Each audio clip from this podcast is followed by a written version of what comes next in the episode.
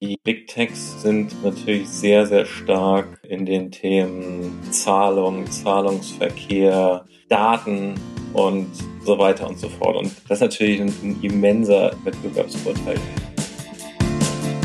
Bank und Zukunft. Der Podcast für die Finanzbranche von IBM. Eine neue Folge von Bank und Zukunft. Herzlich willkommen dazu und schön, dass Sie dabei sind.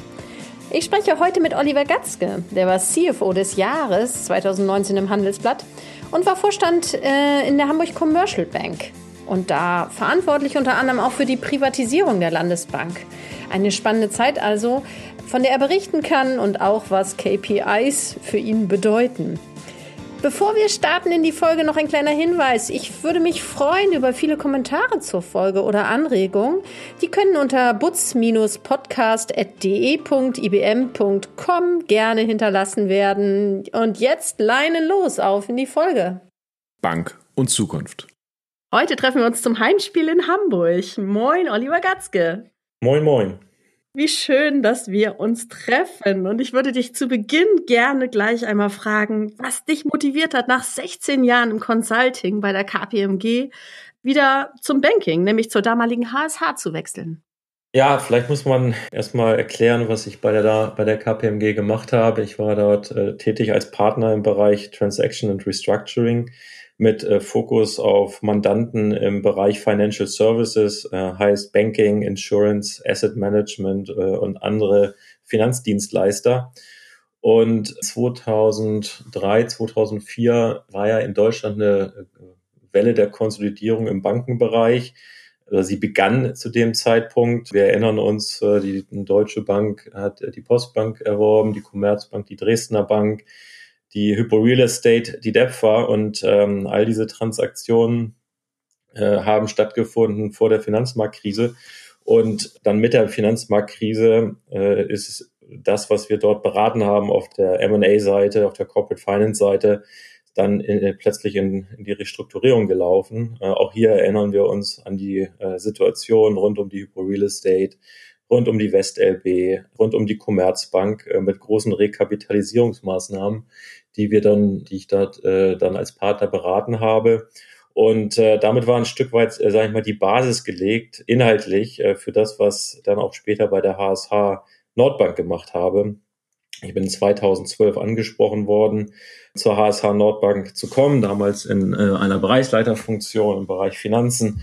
Und was hat mich dazu bewegt? Das waren große inhaltliche Herausforderungen, äh, vor denen die Bank stand. Ähm, Schifffahrtskrise, äh, um ein Stichwort zu nennen. Die Bank hatte sehr hohes NPL-Portfolio, sehr komplexe Kapitalstrukturen, US-Dollar-Exposure. Und es war einfach inhaltlich interessant, zu dem Zeitpunkt in die Bank zu gehen und der Bank zu helfen, sie zu unterstützen, durch diese finanzielle Restrukturierung zu gehen. Der zweite Grund sicherlich, äh, nach so langer Beratungstätigkeit, ist es ja irgendwann immer interessant, äh, mal auch in die Linie zu wechseln. Äh, mit entsprechenden auch Führungsspannen. Ich kann mich erinnern, ich hatte damals 200 Mitarbeiter in meinem, in meinem Bereich und, ähm, und das ist einfach eine neue Herausforderung. Und äh, last but not least war das für mich eine Möglichkeit, äh, wieder in Hamburg, meiner Heimatstadt, zu arbeiten. Ah, da kommen wir auch später nochmal drauf zurück. Aber bevor wir darauf eingehen, vielleicht kannst du nochmal kurz sagen, was macht die HS oder damals die HSA, was hat die denn ausgemacht? Also was, was kann die, was andere Banken oder andere Landesbanken nicht gut, so gut konnten? Also was hat sie ausgezeichnet? Naja, also damals muss man sagen, das war nicht viel Positives. Das muss man, das muss man einfach konstatieren. Ich hatte es ja schon erwähnt. Die Bank äh, kam aus der Finanzmarktkrise die Bank wurde äh, durch die äh, öffentlichen Eigentümer Schleswig-Holstein und Hamburg rekapitalisiert. Die Kapitalstruktur sah so aus, dass man A rund dreieinhalb Milliarden Euro neues Kapital zugeführt hat äh, und B eine sogenannte Zweitverlustgarantie ähm, in die Welt gesetzt hat, die Risiken sowohl aus dem Wertpapierportfolio, aber auch aus dem Kreditportfolio abschirmen sollte. Und äh, diese Garantiestruktur äh, ist aussichtsrechtlich extrem kompliziert, äh, eine sogenannte Verbriefungsstruktur mit RWA-Reduktion etc. pp, mit sehr komplexen Honorarstrukturen für den Garantiegeber. Ähm, das heißt, das war das Erste, was die Bank ausgezeichnet hat, eine sehr, sehr, sehr komplexe Kapitalstruktur, die nur sehr schwer erklärbar war. Zweitens, und das hat sich dann im Verlauf der, der, der Jahre ergeben, ähm, war es ja nicht nur die Finanzmarktkrise per se, sondern äh, im Speziellen für die HSH Nordbank auch das Problem äh, der, der Entwicklung an den Schifffahrtsmärkten. Die Bank hatte in der Spitze ein Schifffahrtsportfolio von rund 35, 36 Milliarden Euro, ähm, von äh, dem äh, knapp ein Drittel ausgefallen war in 2012 mit entsprechenden Kapitalbelastungen. Das dritte Problem, was die Bank hatte, war die Liquiditätsstruktur. Die Bank hatte sich 2005 am Kapitalmarkt refinanziert, noch zu Zeiten der, der Gewährträgerhaftung mit hohen Blockfälligkeiten in 2014, 2015 bei einer gleichzeitig sehr hohen Bilanzsumme, ähm, was, sage ich mal, perspektivisch zu dem damaligen Zeitpunkt ähm, gefixt werden musste. Und ähm, letztlich waren auch die Kostenstrukturen und äh, die gesamte IT-Infrastruktur Legacy. Und ähm, das äh, waren eigentlich die Themen, die die Bank damals ausgezeichnet hat. Und wie gesagt, viel Positives, muss man fairer sagen, war zu dem Zeitpunkt äh, nicht vorzufinden. Und als Folge dessen wurde 2018 dann, das ist bekannt, ähm, durch den Investmentfonds Cerberus aufgekauft.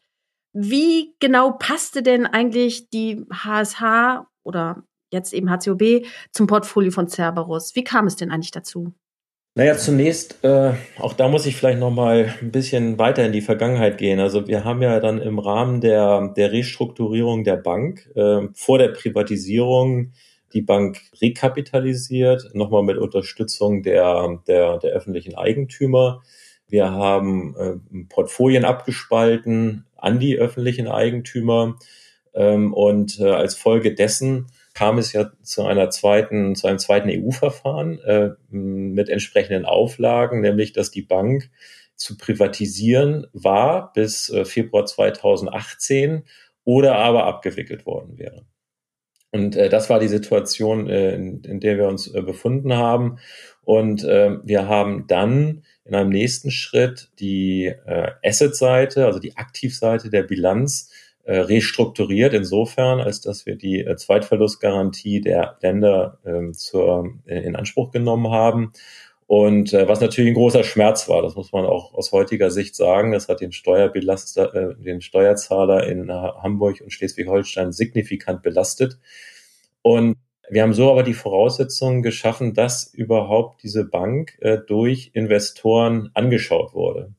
Und äh, da kommt äh, Cerberus ins Spiel, aber äh, vielleicht auch da, es war nicht nur Cerberus, sondern äh, es ist eine Gruppe von Private Equity Investoren, unter anderem Cerberus, äh, die heute mit, äh, ich glaube, 34 Prozent beteiligt sind, aber auch ähm, äh, JC Flowers, äh, der schon im Vorwege eine Beteiligung an der Bank hielt und andere Private Equity Investoren. Und die Bank passte insofern in das Portfolio äh, dieser Private Equity Investoren, als dass ähm, durch die Restrukturierung die äh, Kapitalposition bereinigt war, die äh, Assetqualität äh, signifikant äh, verbessert war und ähm, man so eine Basis hatte, mit der man äh, in die Transformation und die weitere Restrukturierung dieser Bank gehen konnte. Preis spielt natürlich auch immer eine Rolle. Ähm, Sie können sich äh, vorstellen, dass in der Situation, in der die Bank war, der, der, der Kaufpreis letztlich nicht ähm, allzu hoch war. Also es wurde ein erheblicher Abschlag auf das Buchkapital gezahlt. Äh, und ähm, so, und ich sag mal, das ist das, was äh, Private Equity Investoren am Ende suchen, ja. Und ähm, insofern passt es äh, gut in das, in das Portfolio dieser Private Equity Häuser. Und wie verändert sich denn dann aber eine Bank mit so einem neuen Investor? Also was macht das mit der Unternehmenskultur oder auch mit dem Geschäftsmodell? Also das ist eine sehr gute Frage, über die ich lange reden könnte. Es ist, ähm, es sind zwei Welten. Es ist so, dass natürlich die, äh, sage ich mal, eine öffentliche Bank, äh, so wie sie die HSH Nordbank war, mit all ihrem politischen Umfeld, aber auch ihrem Medienumfeld, sage ich mal, natürlich immer starken Restriktionen unterliegt, was, was sie machen darf, äh, wie sie kommuniziert, ähm, ähm, äh, wie, man, wie man mit den Eigentümern äh, zusammenarbeitet, mit dem Aufsichtsrat ähm, etc. pp. Und diese Fesseln, die man dort hat, aus der Governance heraus, aus äh, der, der Einbindung in diese komplexe Stakeholder Environment, ähm, das, das ist anders in dem Augenblick, wo man, wo man Privatinvestoren hat in einer Bank, die im, üblichen, im Übrigen ja auch nicht äh, börsennotiert ist. Und, äh, man hat schlichtweg deutlich mehr, mehr Freiheiten. Und ähm, wir sind dann damals zusammen mit den, mit den neuen Shareholdern rangegangen und haben sehr umfangreiches und sehr stringentes Transformationsprogramm aufgesetzt. Und ich glaube, dieses Thema Stringenz, das ist ein ganz wichtiger Unterscheidungsfaktor. Äh, es geht um, um ähm, schnelle Entscheidungen, äh, schnelle Entscheidungsfindung. Es dürfen auch Fehler gemacht werden, die dann aber auch zügig, ähm, sage ich mal, wo man sich auch zügig wieder anpasst. Und ich sage mal, das, das ist sicherlich ein großer ein großes Unterscheidungsmerkmal. Und das zweite Unterscheidungsmerkmal ist letztlich, dass natürlich eine sehr starke, sagen wir mal, Shareholder-Value-Sicht ähm, auf die Bank gelegt werden und äh, Geschäfte, die, sage ich mal, nicht die Returns bringen, die, äh, die erwartet werden, dann gegebenenfalls auch nicht mehr durchgeführt werden.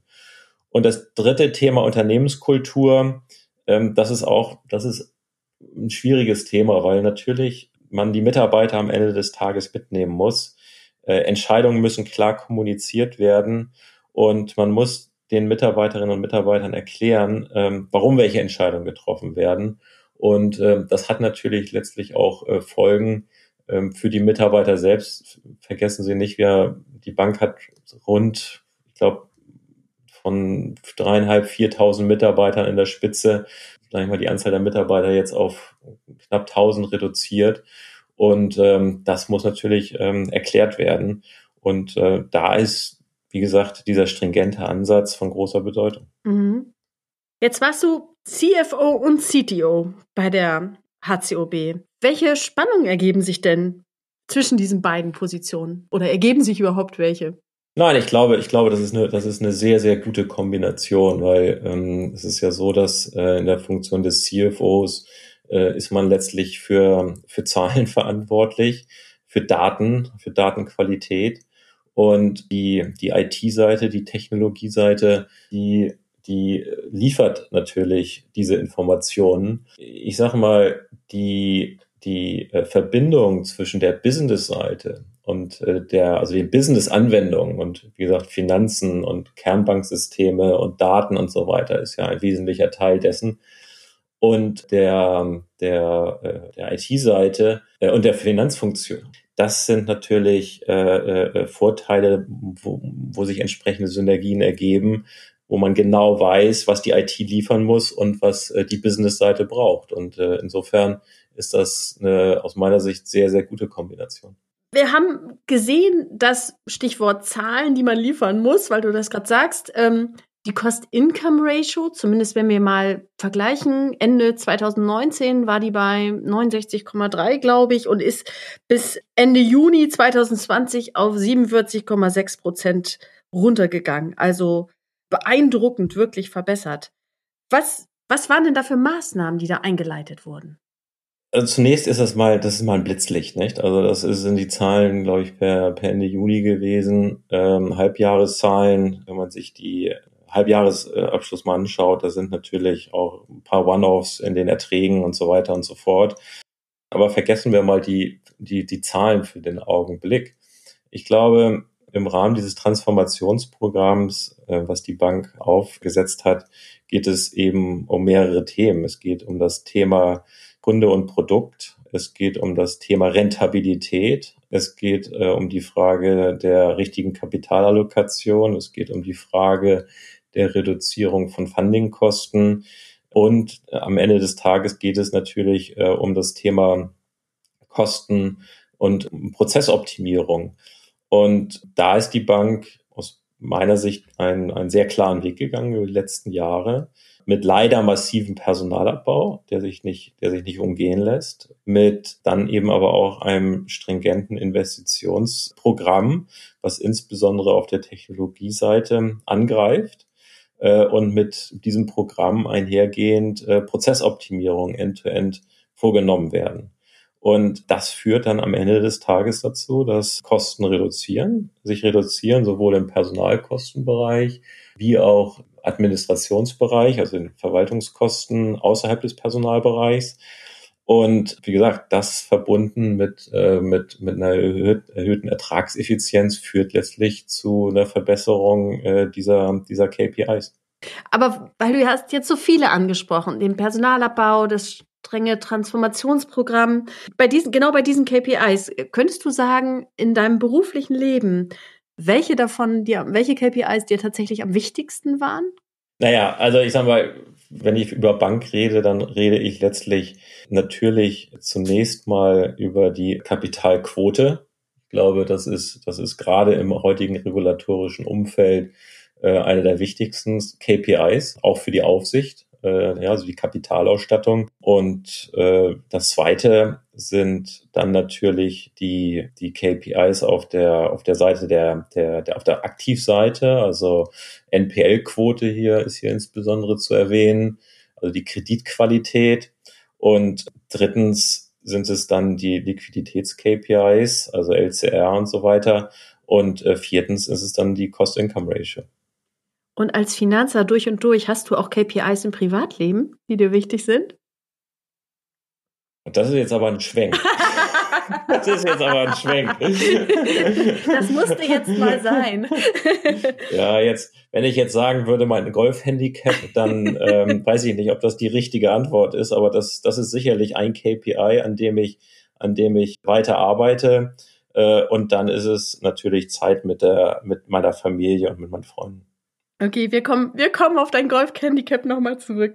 Es bot sich nur gerade an. Ich möchte aber ganz gerne noch zu einem anderen Thema zum äh, der Messung der Transformation zurückkommen. Ähm, und das ist das Thema Fertigungstiefe. Ist äh, BPO auch weiterhin ein strategisches Thema? Wie, wie siehst du das? Ja, also ich glaube im, im, im Bankenbereich ein absolutes Muss. Und ähm, in meiner Tätigkeit äh, in der, in der H2EB haben wir da eine sehr stringente Strategie äh, verfolgt, unter anderem äh, äh im Bereich IT, wo wir, wo wir das gesamte Applikationsmanagement an einen externen Provider aus outgesourced haben. Wir haben Zahlungsverkehr outgesourced, Wertpapierabwicklung ähm, etc. pp. Und ich, ich glaube, ich glaube, äh, in diesen, sagen wir mal, Prozess, äh, oper, äh, prozessorientierten Operations es ist äh, unabkömmlich, sich äh, nach Partnern umzuschauen, um an, an der Skalierbarkeit letztlich auch partizipieren zu können. Und als, als ein, ein Haus, was halt eben, sage ich mal, eher äh, mittelständisch geprägt ist am Ende des Tages, ich glaube, da, da muss man solche Partnerschaften äh, absolut eingehen und entsprechend outsourcen. Und auch in der IT selber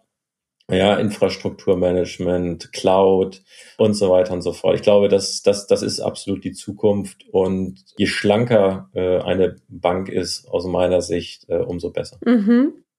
Und äh, jetzt kommt auch tatsächlich der versprochene Schwenk, um das nochmal alles weiter einzuordnen, nämlich nochmal zu dir persönlich. Ähm, das erste Blitzlicht kam gerade nochmal. Um da einzusteigen, würde ich gerne auch mit dir eine kleine Schnellantwortrunde machen. Du darfst auch gerne lang antworten, aber auch sehr gerne schnell, wenn du möchtest, ja?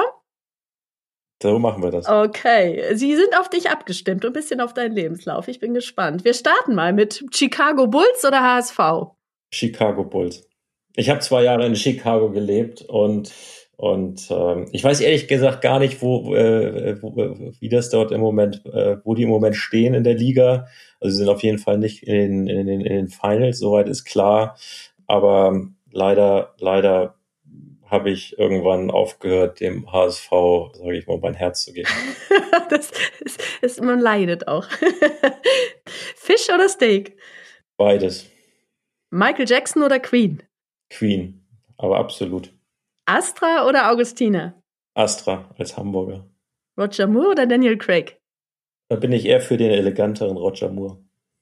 Campen oder Kreuzfahrt? Campen ist meine Leidenschaft. Mit äh, allerdings, allerdings äh, nicht so, wie man sich vorstellt. CFO oder CTO? Beides. Diplomatisch. Aktie oder ETFs? Ach, da finde ich die Aktie doch, glaube ich, besser. Bierzelt oder Biergarten? Ach, bisschen Süden und ja auch gerade in Corona-Zeiten dann doch lieber den Biergarten. Und als letztes, das musste jetzt kommen, Birdie oder Boogie? Ich bin, ich bin auf Boogie Golf. äh, Birdie, Birdie soweit, Birdie Golf, soweit würde ich mich nicht trauen.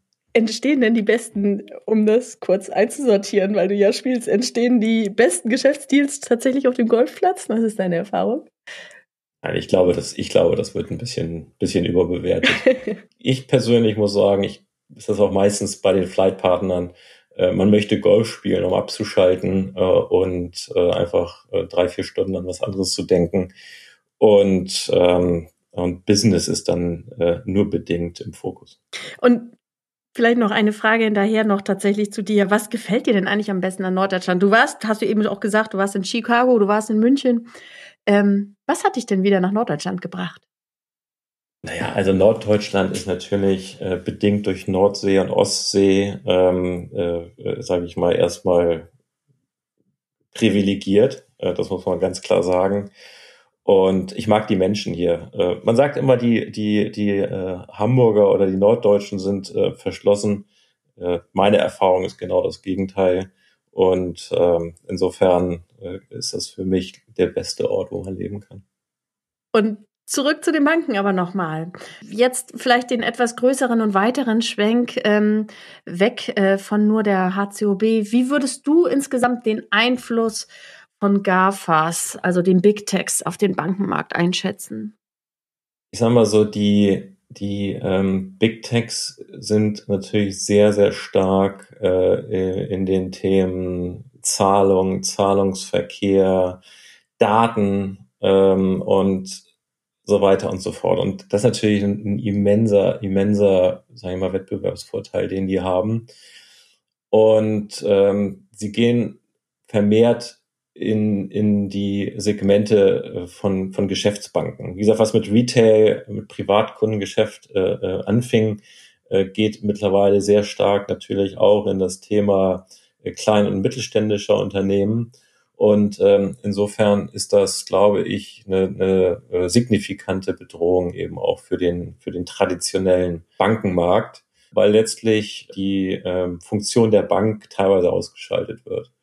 Und durch die immense und schiere Größe und durch die Skalierbarkeit, auch die regionale Skalierbarkeit der Geschäftsmodelle, ähm, entstehen dort natürlich äh, große Player mit entsprechenden auch Kostenvorteilen und technologischen Vorteilen und äh, ich glaube, es ist unwahrscheinlich schwer, äh, dass dort, ähm, äh, sage ich mal, Angebote, nehmen wir mal PayPal als Beispiel, dann letztlich kopiert werden können und Marktanteile generiert werden können.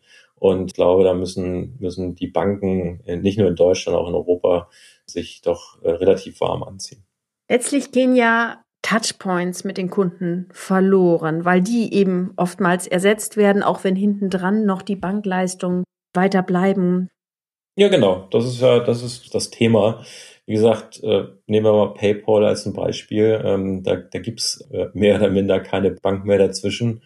Und äh, der Touchpoint ist eben die Zahlungsverkehrstransaktion. Und die bietet eben wieder Informationen, die dann nicht bei der Bank liegen, sondern eben bei, bei jemandem Dritten, der sie dann auch entsprechend nutzt.